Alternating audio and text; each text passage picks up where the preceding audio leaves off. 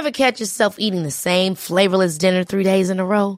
Dreaming of something better? Well, HelloFresh is your guilt-free dream come true, baby. It's me, Kiki Palmer.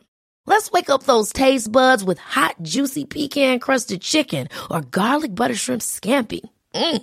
Hello Fresh. Stop dreaming of all the delicious possibilities and dig in at HelloFresh.com. Let's get this dinner party started.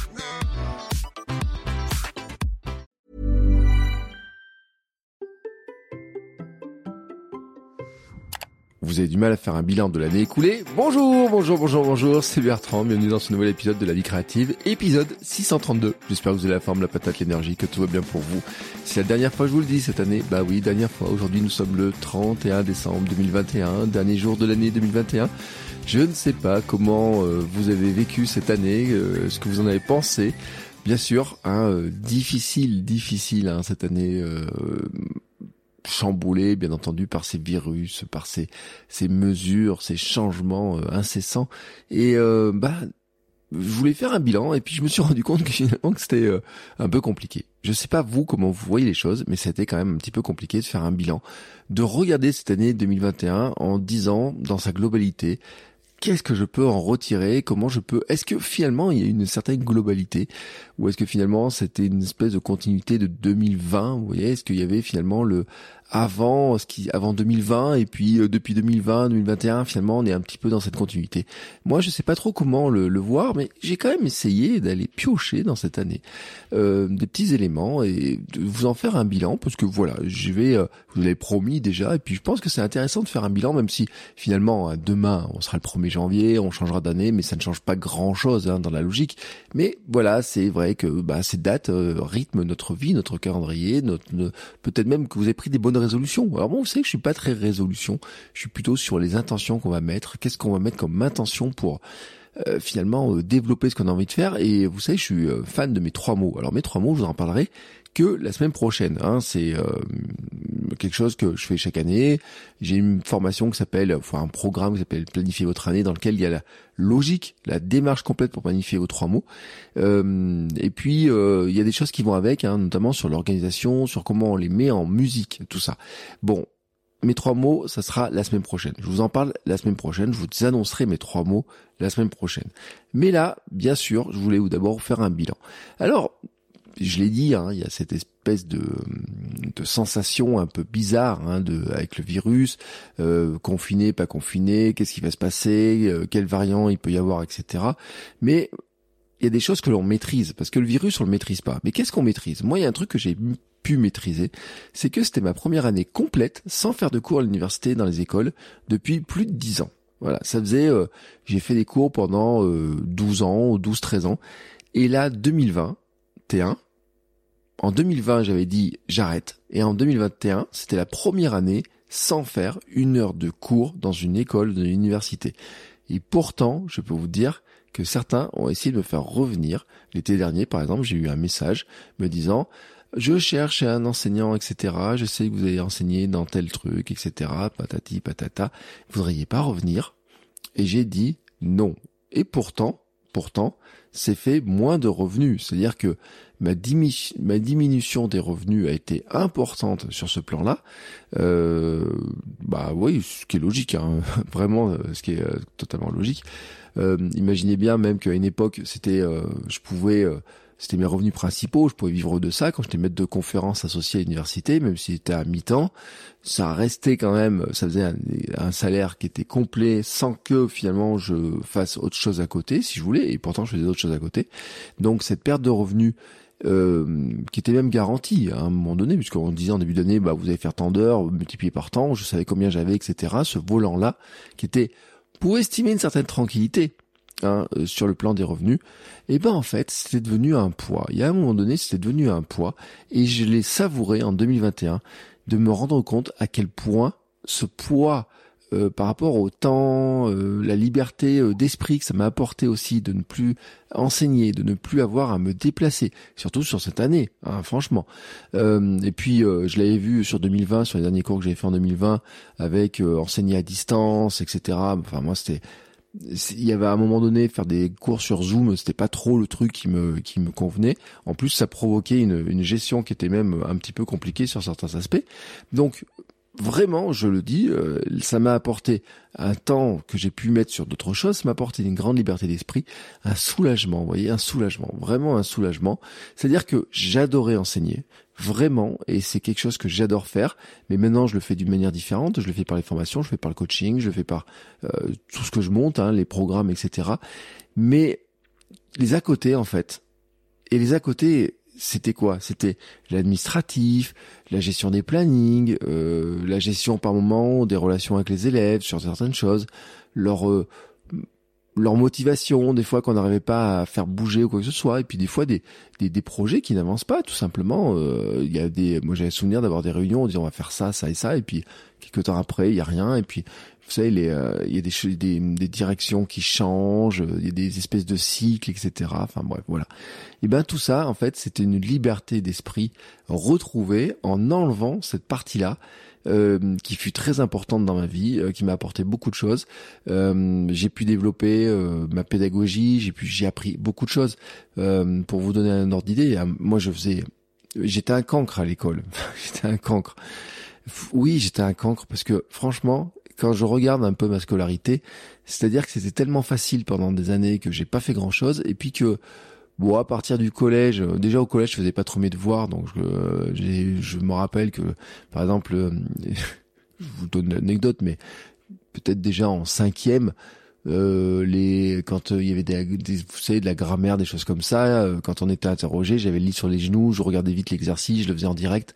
Quand si j'étais interrogé bon voilà, euh, j'ai pris euh, des sales notes parce que je ne travaillais pas et puis dès que je me mettais un petit peu à travailler, eh ben j'avais des bonnes notes à tel point par exemple qu'un jour ma sœur m'avait privé de regarder téléfoot un, dimanche, euh, m'avait gardé une, une, semaine pendant que mes parents étaient partis au ski et m'avait privé de regarder téléfoot, m'a dit tant que tu sauras pas tes devoirs, tant que tu n'auras pas fait ça, ça et ça et ça, tu regarderas pas téléfoot. Finalement, j'ai pas regardé téléfoot et puis j'avais passé du temps à, faire mes devoirs et euh, ce qui tombait bien c'est que le lendemain j'avais été interrogé, j'avais une bonne note. Alors, bah, d'un coup on me dit ah ben voilà quand il travaille il peut faire des choses etc.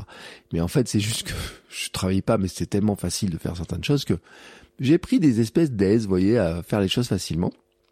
Et puis euh, je jouais à la console, euh, je jouais à la Game Boy en cours de français en première. Je passais en première, je passais plus de temps à jouer au basket, etc. Bon, ça m'a joué des tours. Vraiment, ça m'a joué des tours. Euh, et donc, à un moment donné, euh, je voyais jamais comment je pouvais devenir enseignant. Enfin, c'est-à-dire que la surprise totale dans ma vie, c'est le jour où on dit, bah tiens, tu pourrais faire des cours, ça serait intéressant, etc. Et que j'y prenne du plaisir. C'est-à-dire que passer de l'autre côté, d'un coup, c'était une découverte en me disant, bah en fait, j'ai des choses à transmettre et à les transmettre d'une manière totalement différente de ce que moi j'avais vécu euh, quand j'étais euh, bon dans les petites classes. Et puis même, franchement, euh, j'ai des souvenirs en, en, université, en école de commerce, des choses comme ça, des cours qui m'avaient ennuyé au plus haut point. Et vraiment, ce que j'avais essayé de faire, c'est justement de dire, bah comment je fais l'inverse vraiment comment je fais l'inverse et donc j'avais appris beaucoup de choses j'ai développé beaucoup de choses j'ai des méthodes de production de mes cours comment je fais mes cours comment je je, je trouvais des sujets comment je planifiais les choses comment je construisais les choses quels étaient les projets que je montais ça m'a apporté beaucoup de choses hein. j'ai lu beaucoup de livres sur la pédagogie et ça c'est vous le retrouvez aussi sur ce que je fais dans mes formations en pédagogie euh, en mes formations en ligne sur la pédagogie de mes formations en ligne sur la construction sur la construction de mes vidéos sur la construction de mes épisodes sur la construction de mes contenus. Ça m'a beaucoup apporté. Mais à un moment donné, il faut savoir tourner la page. Et j'avais lu des choses sur les cycles, vous savez, un cycle de 7, 8 ans, 10 ans sur des trucs, et puis on change de choses, etc. Et euh, vraiment, je le dois dire, ça m'a apporté une liberté d'esprit, vraiment, qui est vraiment euh, indéniable. Et euh, pour vous dire, voilà, je l'ai, refusé cette année. j'ai refusé de faire des cours. Ça représentait une belle somme, ça représentait un bon volume d'heures, mais je savais aussi que ce que ça me prenait, ce que ça me coûtait, et ça, j'ai fait la balance et j'ai dit non. Voilà, j'ai dit non. Je m'en suis félicité. Euh, mais j'en ai parlé à ma femme. Elle m'a dit bah euh, oui, t'as bien raison. Et euh, voilà, c'était vraiment quelque chose qui était pour moi vraiment important. Alors, bien entendu, qu'est-ce qui s'est passé pendant cette année-là après? Eh ben déjà, il y a eu quelque chose, c'est que c'était une année de découlage des revenus liés au podcast. Et je peux te dire que en fait, par rapport à Kilomètre 42 notamment, mais par rapport à tous les autres, à tous mes podcasts en général, et par rapport à ma démarche autour du podcasting, on va dire que j'ai professionnalisé ma démarche podcastique. en fait, en, en réfléchissant beaucoup plus sur comment développer, comment structurer, comment euh, même bon, bien sûr, il y a eu du changement de matériel. Euh, J'enregistre sur un matériel différent. J'ai changé de micro. J'ai pris un enregistreur, euh, pris un enregistreur. Il y a des choses que je voudrais encore un petit peu faire évoluer, mais bon, ça c'est à la marge. Et puis c'est pas ce qui fait le contenu, le micro. Le micro, en fait, c'est une aide à améliorer un petit peu le son, avoir un son meilleur en faisant moins d'efforts, ce que j'ai envie de dire. Euh, quand j'écoute euh, ma différence de voix entre les premiers épisodes et maintenant, elle est vraiment, vraiment, vraiment très importante, mais elle ne vient pas que du micro. Elle vient aussi bah, de ma manière de parler, ma manière de, de, préparer les choses, euh, mon habitude, vraiment mon habitude. Et, et puis, donc j'ai développé des choses, des stratégies autour du podcast, le développement du podcast, etc. J'en ai fait une formation qui s'appelle la feuille de route. Euh, il y a une deuxième formation aussi sur l'enregistrement à distance. Donc ça, c'est des choses que vous que je vous enseigne aussi, euh, que je vous enseigne. Et puis euh, dedans, je mets aussi tout ce qui est la partie sur comment on gagne de l'argent avec des formations, avec des différentes formations que l'on peut faire, avec des des produits, des services, avec plein de choses que l'on peut faire. Et aussi la pub. Parce que je le dis, et parce que vous avez ce message-là qui est martelé par certains formateurs, par certaines personnes en ligne qui vous disent non, on peut pas gagner d'argent avec la publicité, il faut pas faire de publicité, il faut absolument vendre des formations, il faut absolument. Mais peut-être vous n'avez pas envie de vendre des formations en ligne, peut-être vous n'avez pas envie de faire du coaching. Et peut-être vous avez envie en fait de vous dire moi ce que je veux faire c'est du contenu et que ce contenu finalement une fois qu'il est fait et ben si dedans il y avait une publicité, que je peux mettre une pub ou un truc comme ça, et ben ça m'irait bien, ça me plairait bien. Et on a des créateurs de contenu, des podcasteurs qui n'ont aucune offre de euh, formation en ligne, qui n'ont pas de vendent pas de produits ou quoi que ce soit, mais qui vendent à côté ben, de la pub et puis qui vont y rajouter alors souvent du Patreon, des choses comme ça. Ben, c'est une manière de faire, c'est une manière de faire. Et est-ce que ça permet de gagner de l'argent? Oui. Je vais vous donner un chiffre, 15 000 euros. 15 000 euros, c'est le chiffre d'affaires réalisé en publicité sur mes podcasts cette année. Alors, une bonne partie a été faite sur kilomètre 42, on va dire, vous savez, c'est la fameuse règle de loi Pareto, le 80-20. On va dire que une grosse partie a été faite sur le, sponsoring de kilomètre 42, avec des jolies marques qui sont venues, euh, Nike, Adidas, Babel aussi. Et puis en fait, quand je regarde un petit peu, il y a des gens comme euh, Apple aussi qui sont passés avec des publicités pas qui m'ont fait enregistrer parce qu'il y a plusieurs modes de publicité, mais il y a eu des épisodes euh, qui ont été vraiment faits. Par exemple, il y en a eu un épisode fait en partenariat avec Adidas. Il y a eu des sponsoring où euh, Nike est venu en disant bah nous on veut que euh, Bertrand il enregistre sa voix pour faire des pubs etc sur le podcast sur son podcast sur les podcasts des autres etc donc il y a eu plein de choses comme ça qui dans cette année là se sont produits et bien sûr ça suffit pas pour vivre ce chiffre là mais en fait, euh, ça dépend de ce que vous faites. C'est-à-dire que si vous gardez votre travail et qu'à côté vous avez 15 000 euros de chiffre d'affaires qui arrivent en plus, ben je pense que vous serez quand même content. Euh, si c'est votre activité principale, comme c'est mon cas, bien sûr, ça ne suffit pas. Pour ça que derrière, faut que je rajoute des formations, les coachings, Patreon, et je vous remercie pour votre soutien. Hein. J'ai deux comptes Patreon, mais ça je reviendrai dessus. Il y a le Patreon de Kilomètre 42, le Patreon de la vie créative. Vous faites patreon.com slash Bertrand Soulier, par exemple, pour trouver le patron de la vie créative, qui va devenir à terme, je, je pense, le seul Patreon, en fait, parce qu'avoir plusieurs patrons devient est compliqué. Mais ça, je vous en reparlerai parce que c'est un peu ma démarche essentialiste que je dois remettre un petit peu au goût du jour. Donc, tout ça, en fait, hein, c'est euh, un élément qui est important hein, de cette partie financière, bien entendu. Euh, et je dois dire aussi, c'était relayé par l'activité freelance. Euh, moi, je garde du freelance. Alors, bien sûr, à une époque, j'avais dit je voudrais pas trop faire de freelance, mais il y a bien quelques dossiers qui me plaisent bien. D'une part parce que euh, par exemple, je fais pas du freelance sec quand je fais de la création de site internet. En fait, j'y rajoute du coaching dedans. J'y rajoute de l'accompagnement. Euh, bah oui, comment on écrit les pages, comment on les structure, comment on fait telle ou telle chose, ça je le rajoute dedans. Donc ça c'est vraiment un aspect qui est important pour moi. C'est-à-dire que je veux pas être euh, ce que je faisais en agence web et qui me frustrait beaucoup, c'est-à-dire faire du site pour faire du site, mais euh, sans faire de la partie euh, conseil, accompagnement. Le, le, site là, il y a un site avec une cliente qui est en train de, de se faire Dedans, il y a une partie coaching sur comment euh, se présenter, comment rédiger ses pages, comment euh, structurer sa page d'accueil, comment structurer son contenu, comment mieux écrire, son positionnement aussi en tant que euh, personne qui doit vendre ses services et ce qui est pas forcément facile puisque c'est une nouvelle activité qu'elle est en train de faire. Elle avait, euh, elle change de métier et donc euh, quand on fait un nouveau métier, ben il faut un nouveau positionnement. Et ben je l'aide aussi par ça. Et donc ça c'est, ça fait partie voilà d'un équilibre qui s'est créé. je ne suis pas à une époque par exemple, je faisais de la rédaction de contenu, je faisais des, la rédaction de de, de, de, de textes, etc. Cette année j'en ai pas fait. Ça veut pas dire que je veux pas en faire. Ça veut juste te dire que je vais pas le faire dans n'importe quel domaine. Autant je peux le faire dans le domaine du sport assez facilement.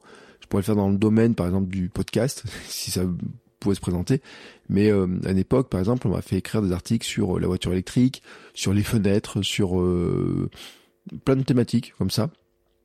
Et ça, non. Ça, non. Franchement, non, parce que ça demandait beaucoup de recherche. Certes, j'ai appris des choses sur la voiture électrique, euh, ce qui m'amène d'ailleurs à rigoler quand j'entends euh, ceux qui ont une démarche écologique en, parlant de voiture électrique, euh, non pas sur le coup de des voitures, du coup, des batteries, etc., mais juste sur une question importante en France qu'on doit se poser, c'est que bah, d'où vient l'électricité. Et puis vous avez peut-être vu l'actualité sur les coupures électriques, les centrales nucléaires, etc. Donc euh, je pense que le débat sur la voiture électrique, la voiture hybride, euh, j'ai fait beaucoup de recherches aussi sur les SUV. Et bon là je vous en parlerai pas, mais je suis en guerre contre les SUV pour différentes raisons. Et il y a une raison notamment, c'est quand je mets ma fille devant un SUV, je prends tout de suite très très très très très peur. Alors imaginez le jour où Tesla annonce un SUV qui fait je sais pas combien de tonnes euh, électrique. Je, me, je prends peur, je prends vraiment peur. Mais bon, ça c'est un petit détail. Euh, toujours dans le bilan de mon activité podcastique, quand même, je dois vous dire un truc. C'est que j'ai enregistré cette année autour de 170 épisodes de podcast sur mes différents podcasts. Euh, bon, il y en a 80 sur la vie créative, il y en a 52 euh, sur Kilomètre 42. Bah oui, un par semaine. Bah, j'ai raté aucun rendez-vous. Sur la vie créative, il y en a plus parce que vous savez, à un moment donné, j'étais reparti sur un rythme de faire un par jour et puis j'ai arrêté à nouveau. Mais ça, c'est euh, encore mon histoire d'essentialisme. Euh, J'avais lancé un podcast qui s'appelle No Gluten Bear sur ma, mon mois sans gluten au mois de novembre. Et puis un autre podcast qui s'appelle Sport et Nutrition qui était lancé en partenariat avec une marque qui s'appelle Happy Run. on en a fait 22 euh, vous voyez, donc ça fait autour de 170 épisodes, peut-être un peu plus, peut-être un peu moins, enfin un peu moins de 170, mais à la louche, on va dire, ça fait 170 épisodes. Ça ferait 170 si on compte les épisodes où j'étais invité par d'autres personnes, etc. Enfin voilà. Euh, j'ai fait aussi bien sûr la vidéo YouTube, j'ai fait des articles de blog, j'ai fait des mails, j'ai fait euh, beaucoup beaucoup de choses. Hein. Il y a beaucoup beaucoup de contenu. On peut, je sais pas si je peux dire que je fais un contenu par jour, mais grosso modo pas si loin que ça. Et vraiment, euh, ça c'est le cœur de mon activité, produire des contenus et puis euh, derrière, euh, bah, vous amener sur d'autres espaces dans lesquels j'ai des choses à vendre. Et c'est la réalité des choses. C'est aussi ça, hein, je veux dire, c'est que puisque la pub ne permet pas de vivre à 100% de ces contenus-là, il faut les rentabiliser par d'autres choses, par d'autres éléments. Toutefois, je dois vous donner une précision qui est vraiment importante parce que j'ai une approche philosophique qui est vraiment différente de ce que je vois ailleurs il y a beaucoup de gens en fait qui vont sur la création de contenu comme un moyen pour arriver à vendre des choses, pour arriver à se faire connaître, etc. Mais vraiment pour proposer leurs offres. C'est-à-dire c'est quelqu'un qui se dit bah aujourd'hui euh, je veux faire coach en, euh, en musique ou coach en je sais pas en, en cuisine et donc je dois faire du contenu pour montrer que je suis capable d'être coach en cuisine. Et moi, ma logique, elle est un petit peu différente, c'est-à-dire que moi, mon plaisir, c'est de créer du contenu. Moi, je me vois d'abord comme étant un créateur de contenu, quelqu'un qui, j'ai envie de vous partager du contenu, partager mes connaissances, expérimenter des choses, euh, les tester, vous raconter un petit peu les choses, comment euh, je les ai montées, l'impact, etc. Et à partir de là, euh, en découler des sources de revenus, en fait. Et c'est une logique qui est différente, parce qu'il y a beaucoup de gens, en fait, qui vont vous dire, voilà, vous voulez vivre de vous avez marre d'avoir un patron, vous avez envie de vivre d'une activité sur Internet, donc il va falloir créer du contenu qui soit vraiment spécifique pour arriver à en vivre sur Internet, faire ça et ça et ça. Moi, je suis plutôt dans l'esprit de dire, je pense que tout le monde devrait créer du contenu parce qu'on a tous des choses à apprendre à quelqu'un. Et vous savez, on pourrait prendre, j'avais beaucoup critiqué, euh, critiqué la pyramide de Maslow en disant, bah finalement dans la pyramide de Maslow, il y a un petit souci en fait. C'est-à-dire que si on attend d'être au sommet de la pyramide, d'avoir rempli toutes les couches du bas pour arriver à, à la, finalement à, faire des choses qui soient euh, comme la création de contenu, c'est-à-dire créer du contenu pour créer du contenu parce que ça nous fait du bien, eh ben je pense qu'il y a un problème là-dedans. Moi, je pense qu'en fait que tout le monde devrait créer du contenu parce que créer du contenu, c'est déjà prendre une place sur Internet, s'exprimer, prendre une place dans notre entourage, et en fait on le fait tous. C'est-à-dire qu'on fait tous déjà. Dans votre travail, si votre travail, si vous avez des collègues, si vous avez un patron, si vous avez des stagiaires, des gens comme ça autour de vous, des clients, vous créez du contenu pour eux. C'est-à-dire que vous leur, euh, si vous leur faites un mail, ben en fait vous créez du contenu pour eux. Et on, vous allez essayer de structurer de différentes manières pour que bah, ils fassent quelque chose du mail. Mais en fait, il y a plein de contenus que vous pourriez faire autour de vous parce que vous avez des choses à partager. Vous êtes passionné du rugby. Pourquoi si vous créez du contenu sur le rugby, qu'est-ce qui va se passer? En fait, vous allez renforcer votre passion, tout simplement parce que vous allez faire des recherches, vous allez mieux comprendre, vous allez mieux analyser. Par exemple, je me suis rendu compte de quelque chose. Pendant euh, 17 ans, et ça aussi c'est quelque chose qui s'arrête en 2020, cyberbounia.net, qui était mon site d'actualité sur Clermont, pendant 17 ans, en fait, j'ai parlé de plein de sujets. Il y a plein de sujets sur l'actualité locale que j'ai creusé, notamment aussi le sport, etc. Je me suis rendu compte que j'avais une manière de regarder les matchs de rugby, de foot d'une manière totalement différente de ce que je fais maintenant. Tout simplement parce que, à la fin du match, je faisais un, résumé du match pour publier sur Cyberbounia. Et ce qui veut dire que je devais avoir une analyse de comment le match se passait, comment il se déroulait, quelles étaient les actions, les moments forts, mettre un petit peu euh, comment j'avais présenté les articles, etc., un petit peu le scénario du match, Enfin, vous voyez tous ces trucs-là. Et donc, euh, si vous, maintenant, je, pourquoi je vous parle de ça? Parce que maintenant, si nous reparlons, si nous basculons sur, par exemple, vous êtes passionné de sport, de rugby ou quoi que ce soit, je pourrais prendre le foot, je pourrais prendre le taekwondo, prenez ce que vous voulez. Du moment que vous avez commencé à créer du contenu sur ce sujet-là, en fait, vous allez regarder votre sport d'une manière différente. Vous allez peut-être vouloir avoir envie de discuter avec les gens qui le font, euh, des entraîneurs, euh, des sportifs. Euh, vous allez avoir de envie avoir de regarder un petit peu les choses différemment, de les raconter un petit peu différemment, etc. Et ça va vous aider aussi dans votre pratique.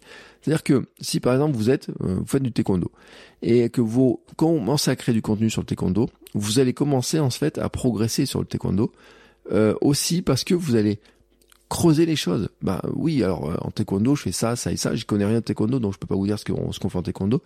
Mais euh, je pourrais vous dire sur la course à pied parce que c'est ce que j'ai fait sur kilomètre 42 et euh, bah, dire bah pourquoi je cours comme ça par exemple? Pourquoi dans le taekwondo je fais tel truc? Pourquoi je m'échauffe? À quoi ça sert de s'échauffer? Finalement est-ce que ça a un intérêt? Euh, pourquoi euh, je fais tel échauffement? Pourquoi je fais tel truc? Pourquoi je fais telle récupération etc mais vous pourriez le dire dans tout dans la cuisine par exemple. Vous faites de la cuisine vous faites des gâteaux Bon, bah à un moment donné, si vous commencez à créer des contenus sur la cuisine, sur les gâteaux que vous faites, vous allez vous demander, bah finalement, pourquoi je mettais ce sucre-là? Pourquoi je fais ça? Pourquoi? Comment je fais ça, etc. Et donc vous allez progresser, vous allez apprendre, vous allez chercher l'information, etc. Vous allez apprendre. Et moi, je considère qu'en fait, on devient, on progresse. Vous savez, il y a toujours ces trucs, devenir la meilleure, la meilleure version de soi-même. Moi, je pense plutôt que si déjà on arrive à être un peu meilleur que la veille, et en fait, et qu'on n'en fait pas une, euh, on en fait plutôt une philosophie d'essayer de toujours s'améliorer, de mettre beaucoup euh, de d'ambition dans ce qu'on veut faire, c'est-à-dire de toujours dire je veux m'améliorer mais que parfois on n'y arrive pas, et puis parfois on y arrive. Euh, je lis beaucoup de livres sur l'ikigai. Hein. Cette année, j'ai lu euh, un livre sur l'ikigai qui m'a vraiment, qui était vraiment très intéressant. Puis j'en ai un autre là sur mon bureau, euh, qui est plutôt sur la méthodologie. Et dedans, je viens, je vais piocher. Je me rends compte à quel point en fait il y a des, des aspects dans la philosophie japonaise que j'applique. J'ai longtemps cherché mon ikigai avant de me rendre compte qu'en fait, je cherchais la mauvaise manière de l'ikigai et que j'avais déjà trouvé probablement une grande partie de mon ikigai.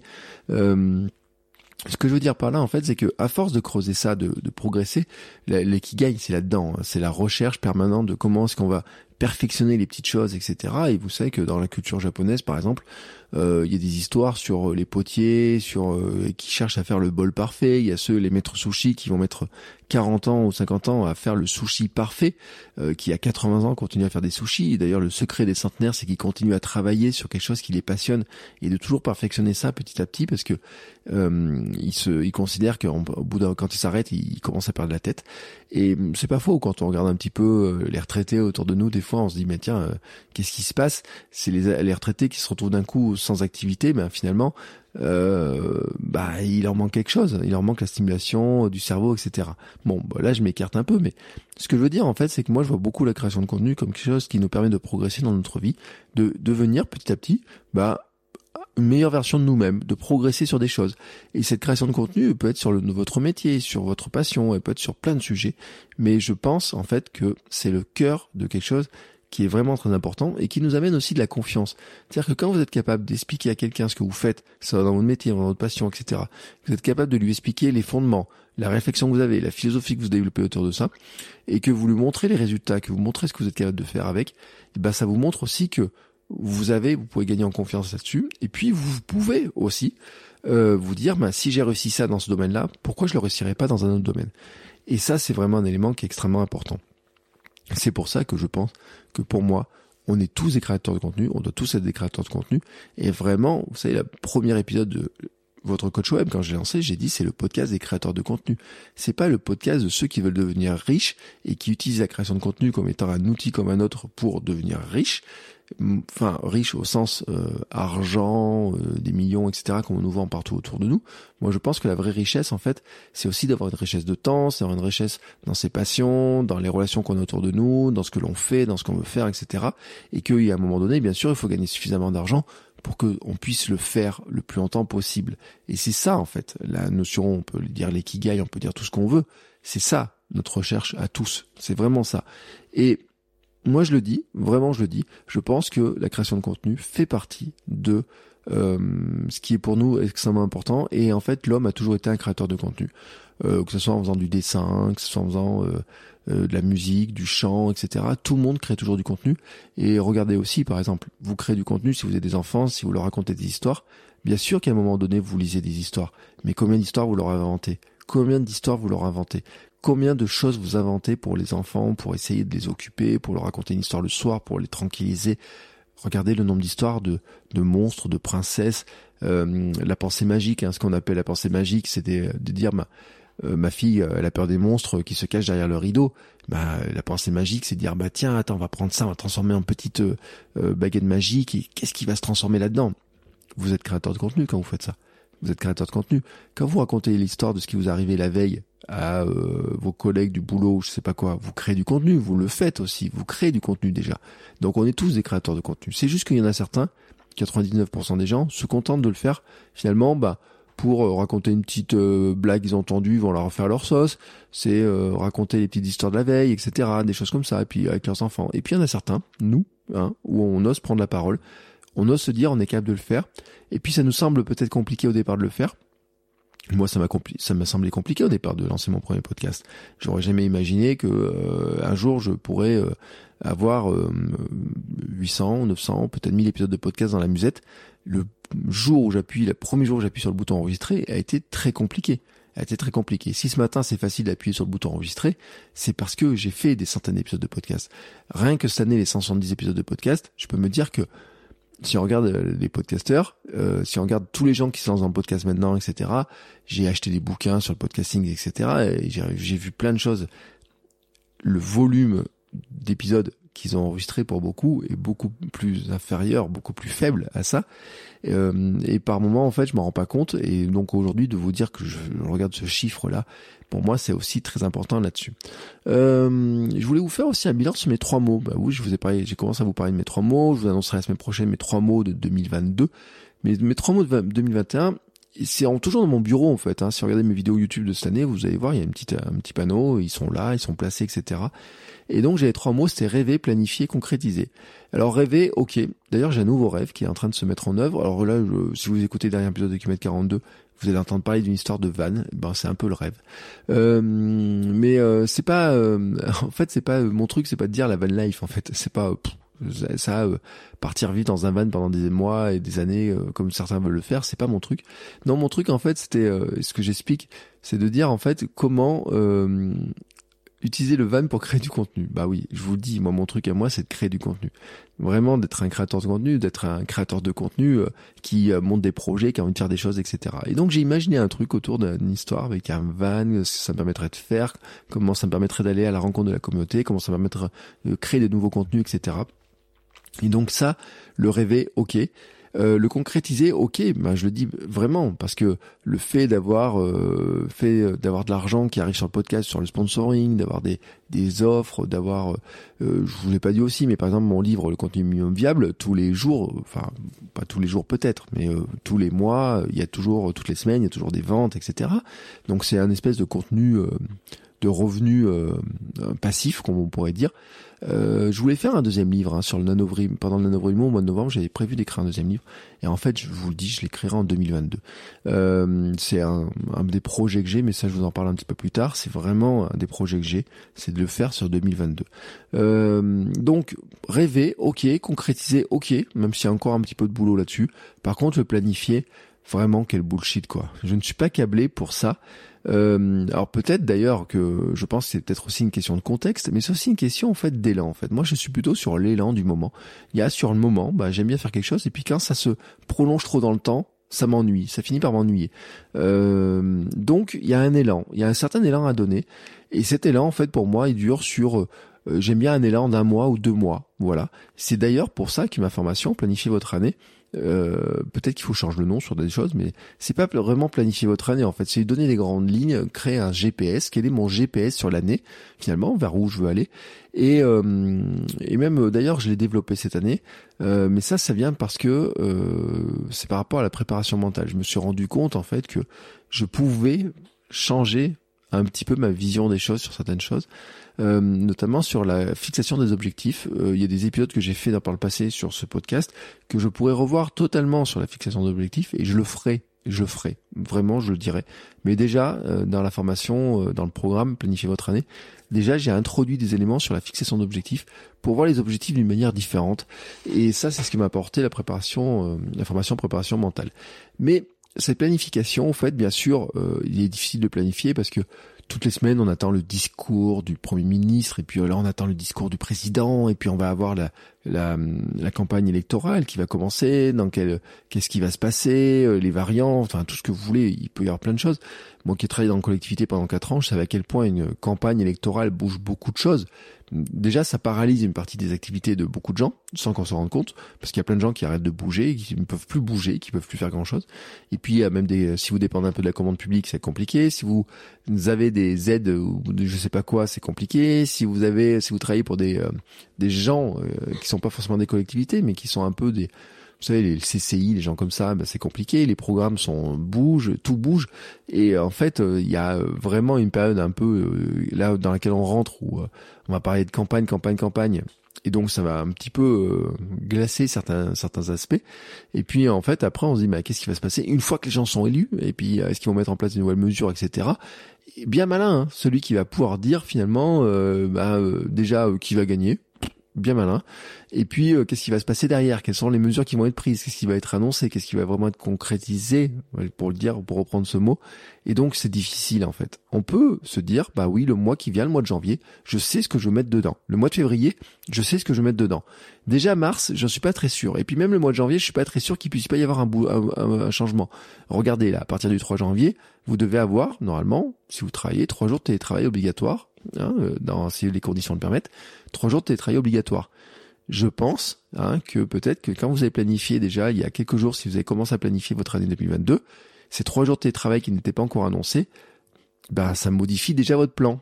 Voilà, donc c'est compliqué. Et c'est pour ça que moi je suis pas sur une planification à long terme, je suis sur l'élan. Quel élan on donne sur le mois de janvier, quel élan on donne sur le mois de février, quelle euh, grande direction on veut donner sur l'année 2022, et puis aussi sur 2023, et puis aussi sur 2024, 2025. Mais les grandes directions, vous voyez, le grand GPS, et comment on fait, quels sont les moyens qu'on va mettre pour y atteindre? Et ben c'est un petit peu l'esprit en fait hein, de planifier votre année. Euh, c'est aussi l'esprit dans lequel maintenant je travaille. Et donc c'est pour ça que le planifier en fait euh, tel que je l'avais euh, imaginé ben, il y a un an, il va pas. Il va pas. Euh, il marche pas. Il est pas lié au contexte. On doit être agile on doit avoir de l'agilité. L'autre jour, j'écoutais une émission à la radio, dans la voiture, vous voyez, j'ai mis la radio, et euh, il parlait en fait de euh, que, le travail est en train de se modifier, le télétravail, etc. Et en fait, je, les discussions, je constatais qu'en fait, ce qui manque beaucoup, c'est l'agilité, la capacité à s'adapter. On doit être agile. Quand on est créateur de contenu, de toute façon, on doit être agile parce que tout change à tout moment. Regardez quelle est l'application qui a été la plus téléchargée cette année sur les App Store. Ben, c'est euh, pendant longtemps c'était Instagram ces dernières années et puis cette année c'est TikTok. Quel est le réseau social qui a créé le plus de volume de trafic de, données? Bah c'est pas YouTube, c'est pas Facebook, c'est pas Instagram, c'est TikTok. Et pourtant, il y a quelques temps, on vous disait oui, TikTok, euh, c'est pour les gamins, c'est des gamins qui dansent, etc. Mais en fait, on peut faire plein de choses sur TikTok. Il y a des gens qui ont construit des grosses audiences sur TikTok en parlant de choses soit sérieuses, soit des choses, des contenus éducatifs. Et notamment, là, je suis toujours fasciné, je donne toujours cet exemple-là, c'est ceux qui créent un business autour d'Excel, sur comment utiliser Excel, et qui le font sur TikTok ou sur des réels Instagram. Bon, bah voilà, bah euh, après, euh, c'est comme ça. Ça veut dire qu'en fait, les, euh, les contenus qu'on peut faire sur les plateformes ne dépendent pas que de la plateforme. C'est pas la plateforme qui dicte les contenus qu'on va faire. Euh, bien sûr, hein, Instagram cette année nous pousse vers la vidéo, mais je pense, j'ai vu aussi qu'il y a beaucoup de gens qui en ont marre d'avoir de la vidéo sur Instagram. Alors bon, il y a au bout d'un moment peut-être que voilà, il y a peut-être des choses qui vont changer, mais il faut être agile, c'est-à-dire qu'à un moment donné, bah en ce moment vous devez faire du réel pour faire croître votre compte sur Instagram, mais peut-être que ça marchera pas dans deux mois, dans trois mois, et donc il faut une certaine agilité, et ça c'est un truc qui est important. Peut-être que l'agilité fera partie de mes mots de 2022. Je ne peux pas vous le dire parce que je n'en sais rien pour l'instant, et je vous en parlerai la semaine prochaine. Ça sera le, mon travail. Euh, hier, je vais acheter aussi mon nouveau bullet journal pour l'année, euh, mon nouveau cahier pour l'année, etc., pour le remplir. Et dedans, l'une des premières pages, ça va être la définition de mes mots. Et je vais prendre ma propre méthode à moi, hein, ma formation, mon workbook, euh, hop, et puis je vais suivre les, les étapes et je vais regarder ce que, sur quoi je vais travailler, comment, comment je vais réfléchir à tout ça. Donc ça, voilà, c'était un peu euh, bilan de mes trois mots. Ensuite, euh, il y a un élément important sur 2021 que j'ai fait, c'est le début de la refonte de ma marque personnelle. En fait, j'ai fait un constat clair, c'est qu'au lieu de construire ma marque globale personnelle Bertrand Soulier, je construisais des marques. La marque euh, Votre Coach Web, la marque km 42, la marque... il y en aurait plein d'autres marques comme ça.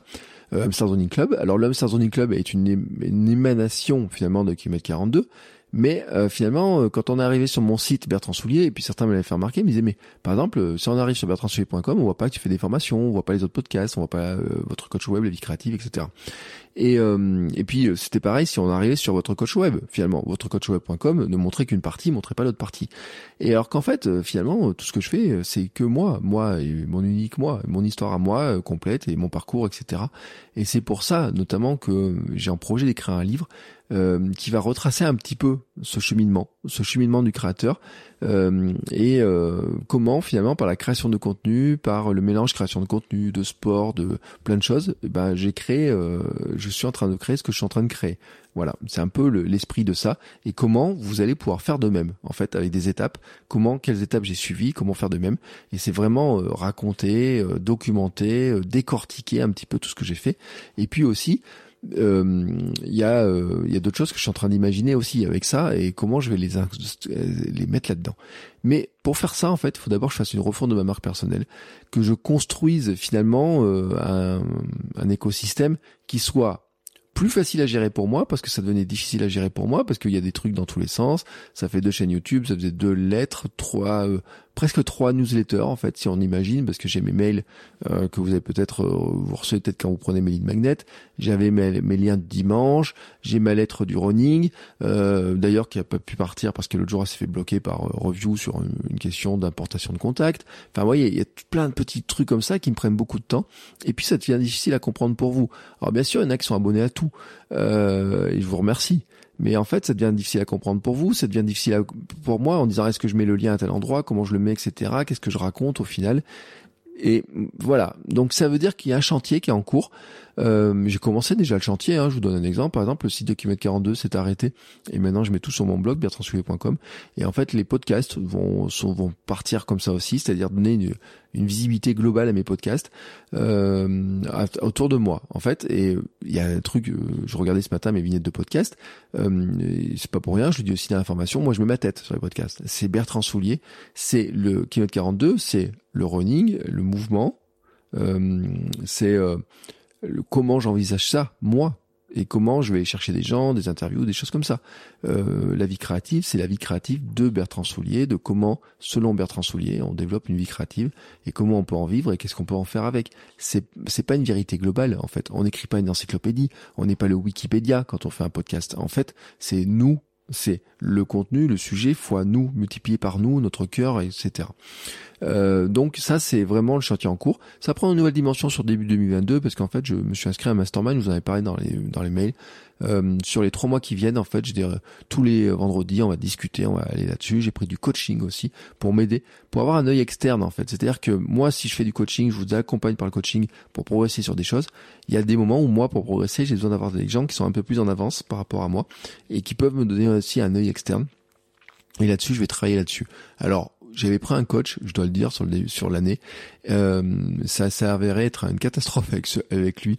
Euh, il m'a planté pendant un mois, etc. Enfin bref. Euh, et j'ai euh, donc au bout d'un moment, j'ai dit c'est pas possible de travailler comme ça. Euh, si je t'envoie un message et puis que cinq semaines après tu m'as toujours pas répondu et que tu me réponds à côté de la plaque, écoute, ça veut pas, on peut pas bosser là-dessus. Donc ça, je l'ai stoppé. par contre, j'ai pris quelqu'un d'autre avec lequel il y a plus d'échanges, etc. qui correspond mieux à ma philosophie. mais ça, je vous en reparlerai au fur et à mesure. Ensuite, un truc que j'ai fait sur 2021 qui était très important pour moi, que je ne pensais pas faire au début de l'année. Je l'avais un petit peu en tête. Je me disais, euh, oui, ça me plairait bien, il faut que je travaille cet élément-là, c'est ma certification en préparation mentale. J'ai, euh, de, à partir du 1er septembre, depuis le 1er septembre, j'étais en formation en préparation mentale sur, euh, alors plutôt orienté sport, mais en fait, je me rends compte à quel point euh, je prends les outils de préparation mentale, je peux les mettre dans l'entrepreneuriat, je peux les mettre dans euh, la création de contenu, je peux les mettre euh, dans le sport bien entendu, je peux les mettre dans plein de choses. En fait, il y a des, des, exemples qui sont donnés pour le sport, qu'on peut donner pour nous, et vous savez que j'ai toujours fait un parallèle entre le sport et la création de contenu. et notamment, il y avait un truc aussi, par exemple, sur la logique, quand on dit on ne court pas un sprint, mais on fait un marathon, etc. La création de contenu, l'entrepreneuriat, c'est plutôt du marathon que du sprint, etc. Et en fait, même ça, je le vois différemment, mais tant qu'à filer un petit peu la, métaphore, on pourrait dire qu'en fait, euh, un sportif, par exemple, Kipchoge, qui est champion du monde, euh, champion olympique de marathon, etc., qui est le meilleur marathonien du monde actuellement, qui est le premier à avoir couru un marathon en moins de deux heures, même si c'est pas officialisé dans les records, etc. Euh, en fait, il construit une carrière de marathonien. C'est-à-dire que c'est pas un marathon, c'est une carrière de marathonien. Et ça, c'est une vision totalement différente. Et ça, c'est la préparation mentale qui m'amène aussi. Et euh, je commence à faire des consultations en préparation mentale. Et cette préparation mentale, en fait, moi, je me suis rendu compte qu'elle m'aurait manqué, qu'elle me manquait. Elle m'a manqué dans mes débuts en sport, elle me manque dans mes débuts en création de contenu, dans mes débuts en, podcast, en podcasting, un début en tout, quoi, en YouTube, etc. Et qu'en fait, cette dimension de préparation mentale, on peut la mettre dedans. Parce que, par exemple, ça m'amène à revoir totalement comment je définis des objectifs, euh, les routines, les, les le discours interne. Vous voyez tous ces trucs-là. Discours interne, vous dites, euh, bon, je voudrais faire une vidéo, mais euh, franchement, je me sens trop nul pour la faire. C'est du discours interne. Et eh ben, vous savez quoi? J'ai des outils pour vous aider à faire ça. Mais ces outils-là, bah, moi, je les ai appris je les applique, je les ai appliqués pour moi. Je vais me faire un bon programme cette année d'ailleurs de d'amélioration de, de, de, mon fonctionnement. Euh, mais ça, je vous en parle parce que j'ai déjà aussi commencé. Je vous en parle juste dans, dans, dans quelques secondes. Euh, mon programme euh, Planifier votre année, par exemple, inclut des éléments qui viennent de la préparation mentale, notamment la fixation d'objectifs, etc. et comment on les voit sur le long terme. Donc la certification en préparation mentale était pour moi un, truc vraiment très important et euh, j'ai pris beaucoup de plaisir. J'ai alors j'ai lu beaucoup de livres aussi sur la préparation mentale. Hein. J'ai pas fait que la certification, j'ai lu beaucoup beaucoup de livres. Euh, il y en a encore d'autres qui viennent, ça m'amène beaucoup de réflexions. Euh, j'ai lu beaucoup de contenu, etc. Et même je suis en train de me poser la question de savoir vraiment de savoir si euh, je vais pas retourner sur les bancs euh, universitaires pour suivre encore un cursus, un diplôme universitaire en préparation mentale, pour aller encore sur un autre niveau. Mais ça, ça fait partie, vous voyez, de fameux rêver, euh, qui est pas qu'un rêve, hein, c'est comment le concrétiser. Je suis en train de regarder si ça peut se faire ou pas, comment ça pourrait se faire. Euh, maintenant, je dois vous dire aussi quand même qu'il y a une grosse difficulté dans l'année que dont je veux vous parler. C'est la gestion du temps par moment, et mais qui est liée en fait. Et j'ai fait une vidéo, j'ai fait des contenus sur ce sujet-là, etc. C'est notamment la gestion du temps et des émotions avec Camille, ma fille. Euh, en fait, je pensais assez naïvement qu'en allant à l'école, euh, on gagnerait des heures par semaine, parce que l'école, le matin, on l'amenait, il fallait prendre la voiture, il fallait récupérer à la crèche, enfin avant aller à la crèche, jusqu'en juillet, euh, jusqu'à fin juillet dernier. Et donc euh, le matin, il fallait l'amener euh, en voiture, il fallait récupérer le soir en voiture. Et maintenant, on la va à pied. Donc rien que le temps déjà d'amener le trajet, déjà il est plus faible. Alors il n'y en a pas beaucoup de trajets, mais le temps de la mettre dans la voiture, de l'attacher, de, enlever le blouson, remettre le blouson, enfin vous voyez tous ces trucs là. par rapport au fait de l'amener à l'école, ben déjà c'était, j'ai calculé que ça faisait presque euh, presque deux heures ou trois heures par semaine au départ hein, de gain de temps potentiel. Euh, par par des petits truchements comme ça, hein, de dire bah tiens il y a une demi-heure à tel endroit, une demi-heure à tel endroit, le fait de l'amener, d'aller chercher, de se garer, de, de devoir se regarer une fois qu'on revient à la maison, etc. Le fait de plus avoir le faire, de le faire euh, d'être à pied, déjà c'était un gain, je trouve déjà pour la planète, de ne pas prendre la voiture, c'est un gain financier, de ne pas dépenser de l'argent en essence, et puis c'était un vrai gain de temps. Donc moi je l'avais vu comme ça, et c'est vrai, sur cet aspect-là c'est vrai, mais un constat en fait, c'est que d'une part il y a plus de vacances, et ça j'avais fait un épisode au début en disant bah je pensais qu'on aurait quatre mois de vacances dans l'année, hein, on était plutôt sur quatre mois de vacances, et en fait je me rends compte que, par exemple sur le mois de novembre, là où elle était censée être à l'école, euh, bah euh, deux semaines, euh, un moment deux semaines, elle a fait que deux jours d'école. Pourquoi? Parce qu'il y a les petits rhumes, les maladies, les trucs Covid qui sont là. Alors nous on n'a pas eu de fermeture de classe, mais le jour où elle a eu le nez qui coule et un peu de fièvre, ça a duré une journée, euh, ben ça veut dire que c'était euh, une semaine de, où euh, pendant toute la semaine pour aller à l'école c'était un peu compliqué, où elle pouvait pas y retourner, elle a pas pu y retourner le lendemain, et puis après le jeudi, le vendredi, euh, ben il valait mieux pas l'amener parce qu'on savait pas ce qui s'était passé, même si elle était en pleine forme, qu'elle sautait dans tous les sens. Et puis il y a eu des petits maux de vent, des petits soucis comme ça, enfin voilà. Donc à un moment donné, ben, au lieu d'être à l'école, elle était à la maison. Et nous, comme avec ma femme, on travaille tous les deux à la maison, ben, ça veut dire qu'en gestion du temps, ben, il y a un moment donné, euh, on pouvait pas travailler. Euh, c'est juste qu'il y a des moments donnés, on pouvait plus travailler. Et donc là où moi je voyais, je me disais, ben, dans l'année, elle a quatre mois de vacances, donc nous, il faut qu'on travaille sur quatre mois. Et moi, c'est quatre mois, mais quatre jours par semaine, puisque le mercredi, je travaille pas ou très peu. Je travaille entre 5 heures et 7 heures. Et ben, j'étais dans, dans un espace-temps encore, qui s'est encore réduit. Et ça, je l'avais mal anticipé sur 2000, franchement, je l'ai mal anticipé sur 2021 je l'avais pas vu, je l'ai pas expérimenté. Maintenant, je connais l'expérience, c'est-à-dire que euh, je le vois commencer. Et là où je pensais que ça allait se passer d'une certaine manière, je vois que c'est un peu différent. Et ça m'amène à me dire que pour 2022, il y a des choses que je dois remodifier, que je dois revoir. J'en tire vraiment la conséquence. Et la conséquence que je tire de ça, c'est que je dois devenir beaucoup plus essentialiste. C'est-à-dire que je ne dois pas euh, me dire que j'ai ce volume de temps. Et notamment, euh, je me disais, bah, j'ai ce volume de temps, je peux le remplir à fond et voilà. Et je mettais de la marge quand même. Je mettais toujours 20% de marge. Hein. C'est ce que je mets dans mes formations. Je dis toujours j'ai 20% de marge sur le, le, planning, etc. Mais en fait, je me rends compte en fait que la marge de 20% elle doit être encore plus importante. C'est là aussi là où j'apprécie par exemple la publicité sur le podcast. C'était une discussion qu'on a avec ma femme hier. Ma femme, quand elle fait de la rédaction de contenu, que c'est payé au mot, si elle écrit pas ses mots, elle a pas d'argent. Moi, euh, une fois que mon podcast est enregistré, qu'il y a la publicité qui tourne dessus en automatique, même si je ne travaille pas, finalement, l'argent revient d'une manière passive. Alors, qui n'est pas vraiment passive parce qu'il faut faire les épisodes de podcast, les enregistrer, les préparer, etc. Bon, bon, voilà. En fait, pour tout vous dire, ma fille est rentrée dans le, dans le bureau euh, ben, pendant l'enregistrement, donc on a fait une petite pause. Donc je reprends et euh, je disais donc euh, sur ces notions globalement euh, d'être plus essentialiste, la passivité des revenus qui est une fausse passivité mais qui est quand même une réalité, hein, je veux dire voilà. le but de, de ma réflexion en fait c'est d'arriver à un moment donné où je fais vraiment l'essentiel, où je détermine l'essentiel, et surtout sur lequel je peux me concentrer mon énergie sur certains points qui sont vraiment essentiels. Et vraiment l'état d'esprit que je veux cultiver, c'est une petite phrase qui est ce n'est pas parce que je peux le faire que je dois le faire. par exemple, je pourrais estimer que je peux faire un nouveau podcast euh, sur un truc qui va me je sais pas quotidien par exemple. C'est pas parce que je peux le faire que je suis en capacité de le faire que je dois forcément le faire. Ça, c'est vraiment quelque chose qui est vraiment important à distinguer. Euh, souvent, en fait, quand j'avais une idée, je me disais bon bah voilà, je peux le faire, c'est une bonne idée, je peux le faire, donc je le fais.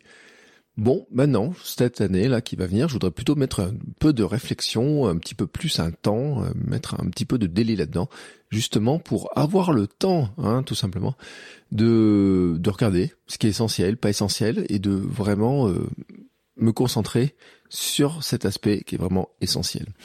Et puis, un dernier point sur lequel j'ai travaillé sans trop en parler cette année, sur l'année 2021, c'est mon cerveau. oui, mon cerveau. Bon, ça peut paraître un peu paradoxal, lié comme ça, etc., mais vous ne le voyez pas en fait. Euh, mais je me bagarre en permanence avec mon cerveau, avec euh, ce qui se passe dedans, avec les ruminations, avec mon passé, mon histoire, avec euh, mes idées, euh, avec euh, bah, certains traits de caractère que j'ai, certains blocages, certaines croyances très limitantes. tout ça, en fait, c'est une vraie bagarre. Et quand je dis une vraie bagarre, c'est que par moment, bah, j'ai l'impression que ce, ce que certains m'ont appelé d'ailleurs un peu une partie de subconscient, mais en fait, vous savez, c'est les choses qui sont tellement intégrées en nous euh, qui se voient même, euh, qui finissent par ressurgir sur nos postures. Je suis en train de lire un livre en ce moment sur euh, le lien entre les, le caractère et les postures. Même ma posture physique, hein, finalement, traduit bah, des croyances, des croyances limitantes, des, des craintes, des peurs, tout un tas de freins, de choses comme ça. Et vraiment, cette année 2021, j'ai vraiment beaucoup travaillé dessus. Alors, j'ai travaillé par de l'olfactothérapie. j'ai fait aussi de la kinésiologie. J'ai aussi fait de l'hypnose sur le sur le mois de décembre. Euh, des certaines lectures aussi m'ont apporté beaucoup de choses, euh, certaines questions que je me pose et puis euh, toujours des démarches. Avec notamment, je dois le dire, il y a beaucoup de dessins.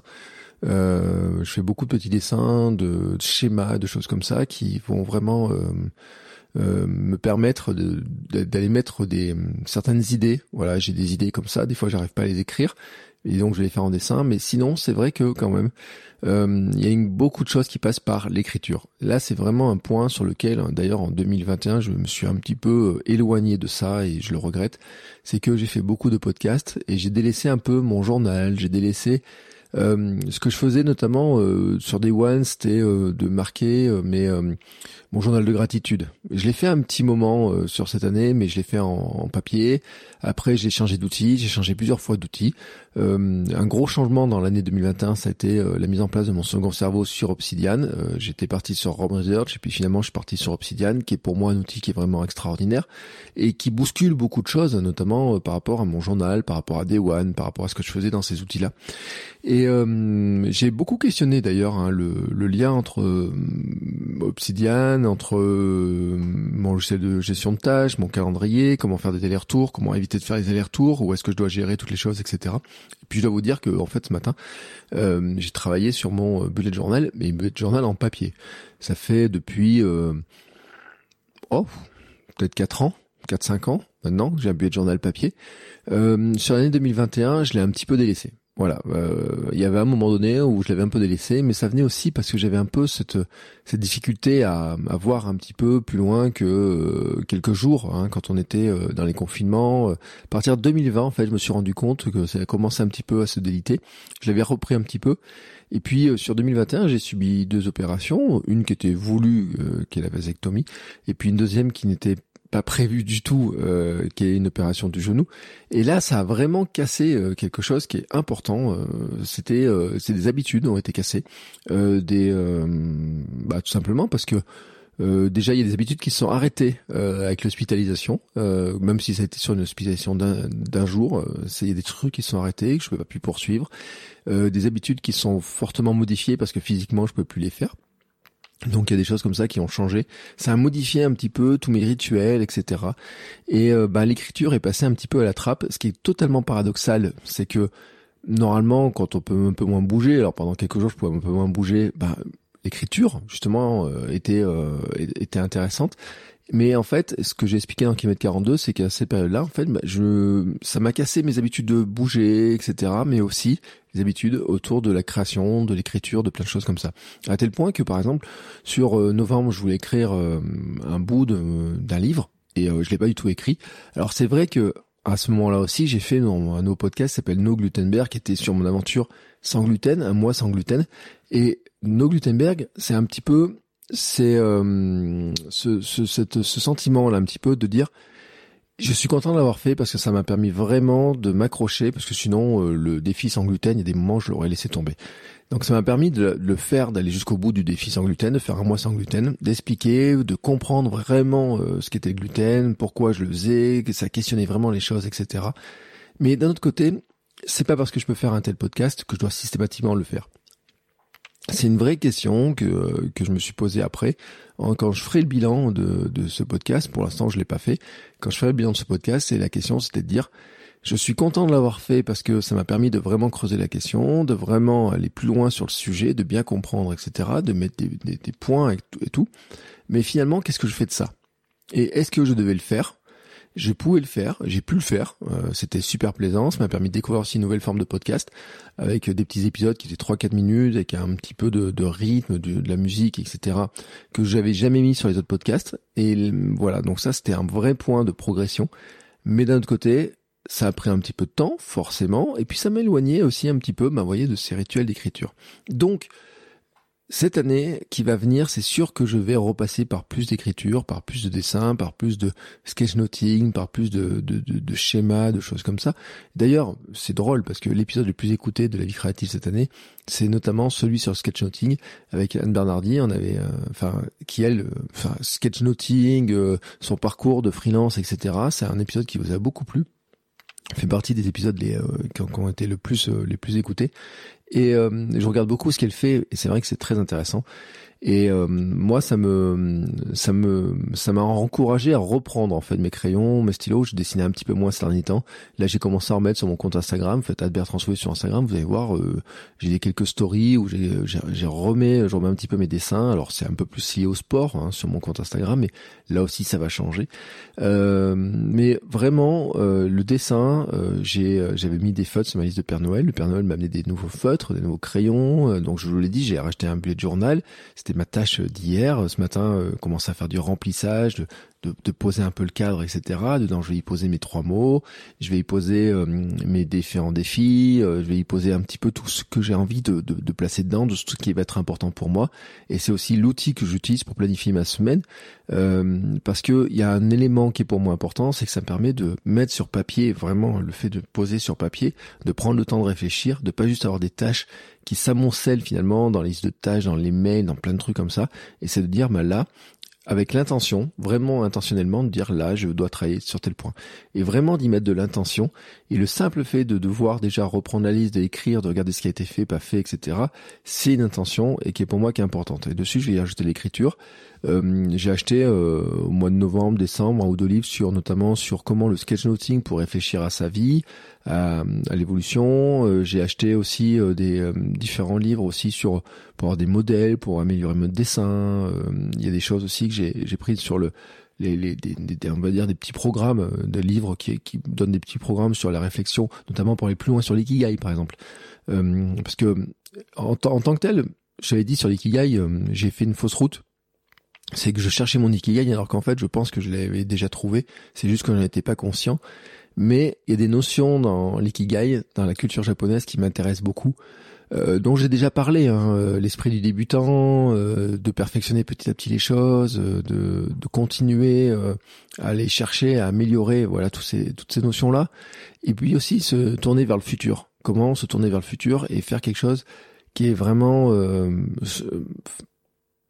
alors c'est pas de la perfection en fait qui qui recherche, même si euh, dans la culture japonaise bien sûr il y a ce sens de perfection, mais c'est quelque chose, j'allais dire un mot qui est euh, exceptionnel, je sais pas, ou génial. Vous savez, c'est comme j'ai repris l'expression euh, créer un podcast génial maintenant, qui était un podcast que j'avais créé pour expliquer comment lancer un podcast, et j'avais utilisé ce, ce, terme de génial qui pour moi finalement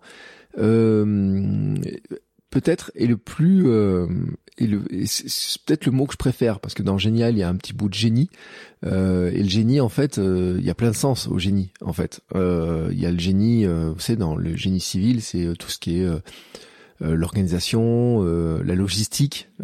si j'avais fait mon service militaire, j'avais demandé d'ailleurs à être dans le génie.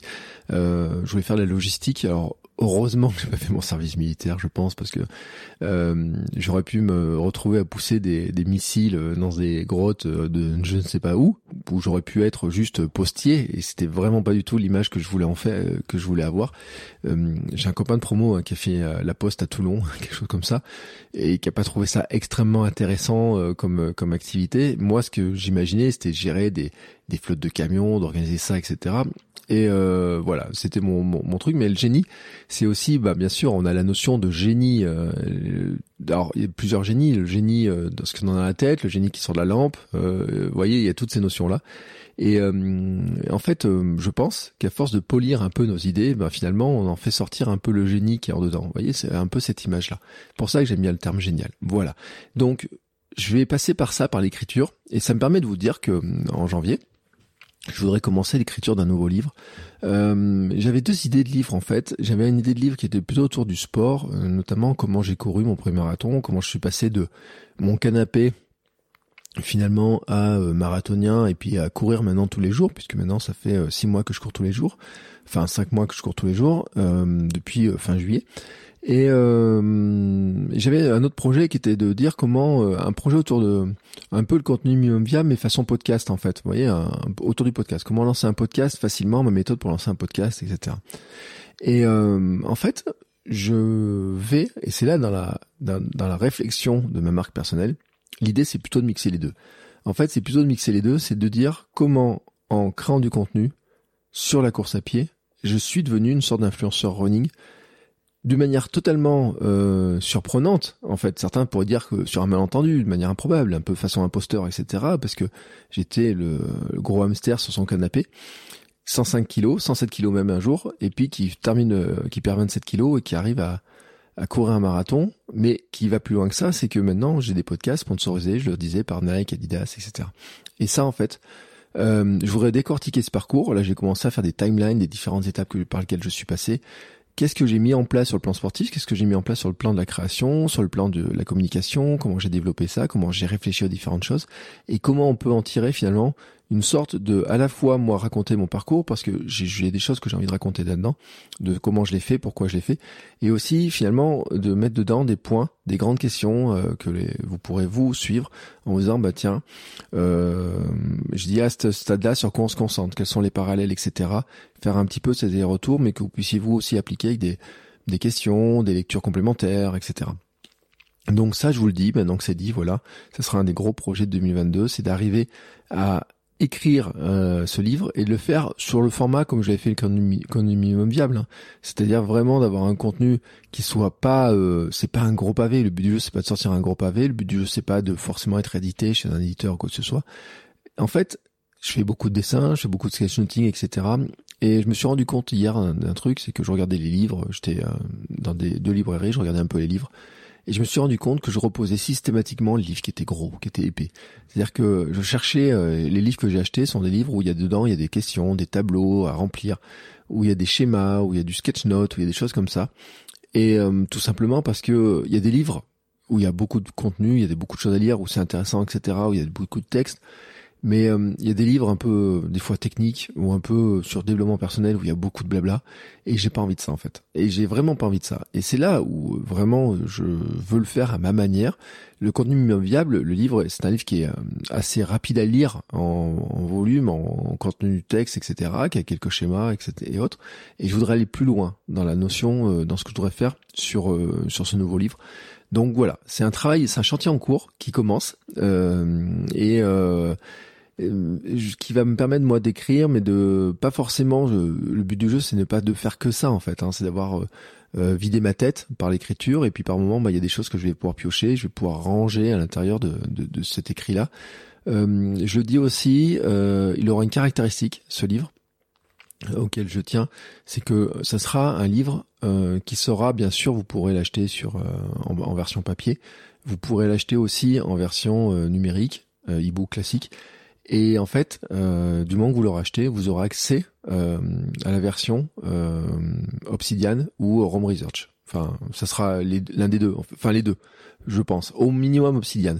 C'est-à-dire qu'en fait, ce que j'ai prévu de faire, c'est que quand vous aurez le livre entre les mains, vous pourrez avoir accès à la version euh, numérique en format euh, des, des, des, fichiers modifiables, tels qu'ils sont issus de mon second cerveau en fait que vous puissiez vous-même euh, les lire dans un logiciel comme Obsidian, donc un logiciel de prise de notes, mais dans lequel vous pouvez naviguer, cliquer sur les liens, etc. Je mettrai un petit mode d'emploi et dans lequel vous pourrez mettre des notes. Et en fait, c'est ce livre-là, vous pourrez même l'intégrer dans vos propres notes à vous.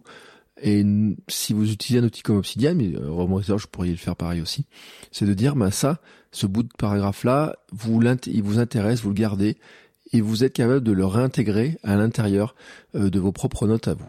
Et ça, c'est en fait ce que je vais faire cette année.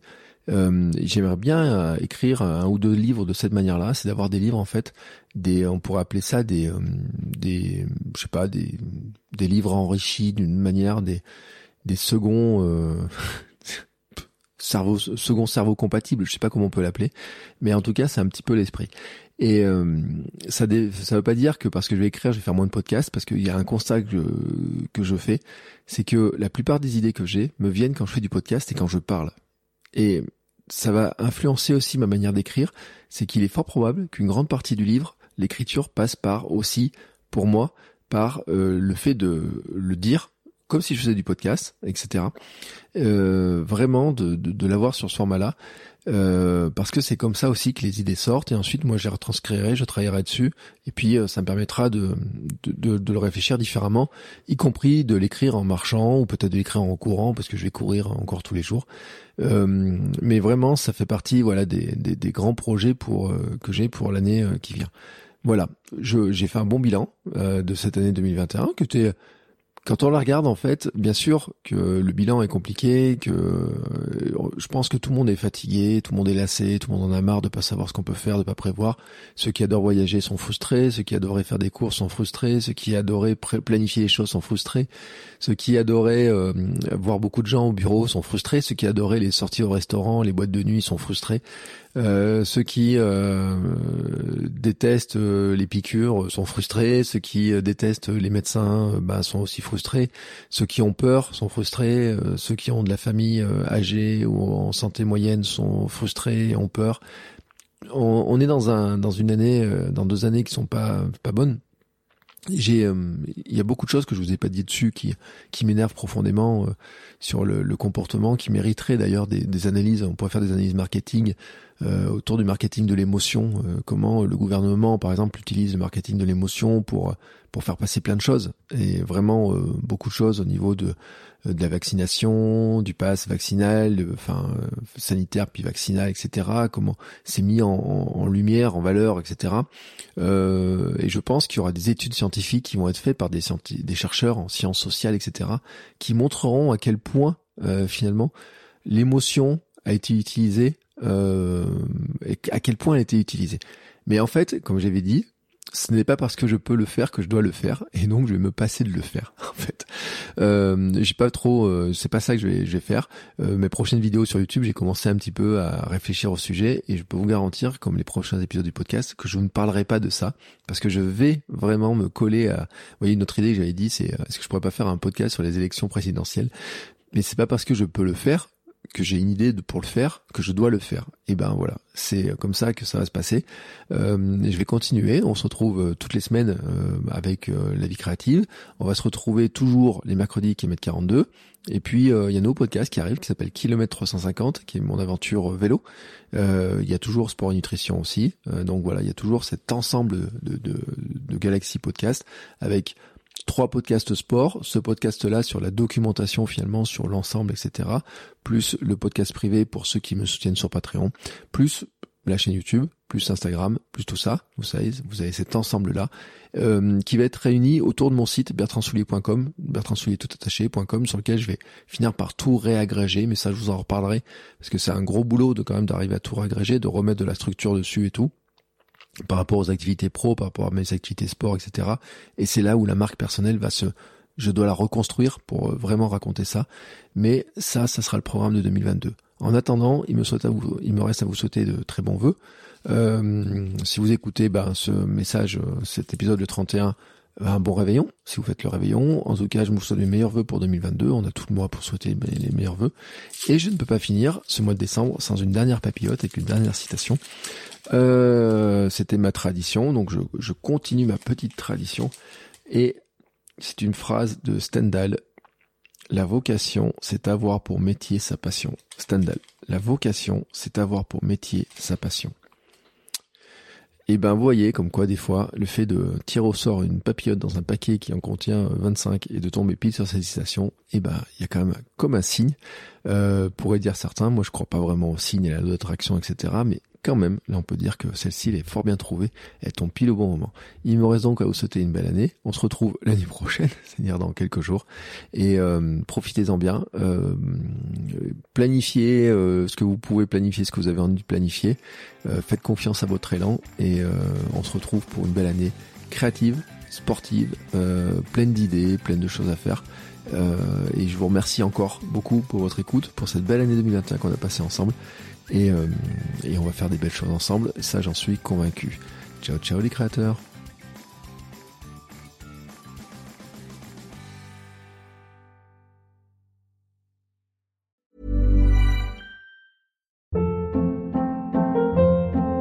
Hold up, what was that? Boring. No flavor. That was as bad as those leftovers you ate all week. Kiki Palmer here, and it's time to say hello to something fresh and guilt-free. Hello Fresh. Jazz up dinner with pecan-crusted chicken or garlic butter shrimp scampi. Now that's music to my mouth. Hello Fresh. Let's get this dinner party started. Discover all the delicious possibilities at hellofresh.com.